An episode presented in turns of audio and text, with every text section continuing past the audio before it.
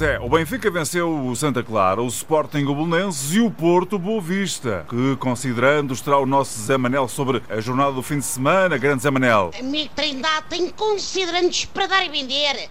Para já considero que o Pizzi ganhou bem ao Santa Clara.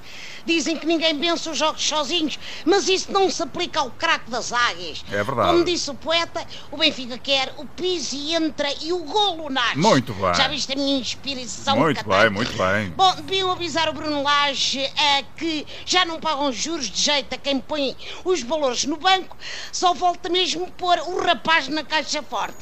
Os jogadores dedicaram a vitória ao Mister, que vai ser pai.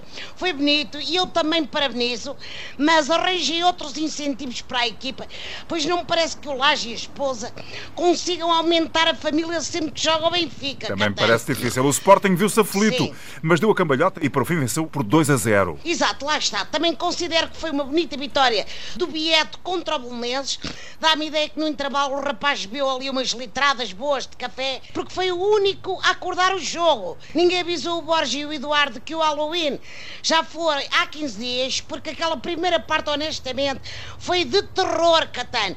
Mas eu entendo a pressão. O Silas reencontrou a antiga equipa, o Belenenses sabe, e o Frederico Barandas voltou a enfrentar a minoria ruidosa de que se tinha queixado uns dias antes, dado que o estádio fartou-se de assobiar. E o Porto, que também saiu vencedor, isto apesar da equipa ter parecido no campo desfalcada. Exatamente, é como diz Sérgio Conceição não chamou o Marchesine, o Sarabia, o Uribe e o Luís Dias porque estiveram no regabof dois dias antes, não sei se ouviste. Ouvi. O Porto Boa Vista é um grande derby da Invicta e, portanto, houve festarola na cidade, já se sabe.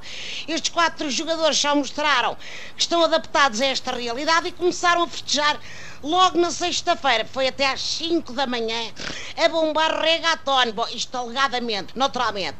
O Uribe garante que foi para a caminha fazer ó à meia-noite, mas não é isso que consta no videoclipe que andou aí pelas redes sociais com o rapaz a dar à anca, que nem terá voltas, Catano. Bom, É fake news, fake e, news, é calhar, nota final, esta semana joga a seleção e a grande novidade é a convocatória do Éder, Catano, que a grande alegria. É verdade. Mr. Fernando Santos, isto não tem nada que saber. É meter o puto a poucos minutos do final e passar-lhe a bola. O Éder resolve de certeza. E que tudo se resolva, meu amigo Trindade. Isso é que é preciso. Um abraço, beijinhos. Um grande abraço e beijinhos da Manel. Até para a semana.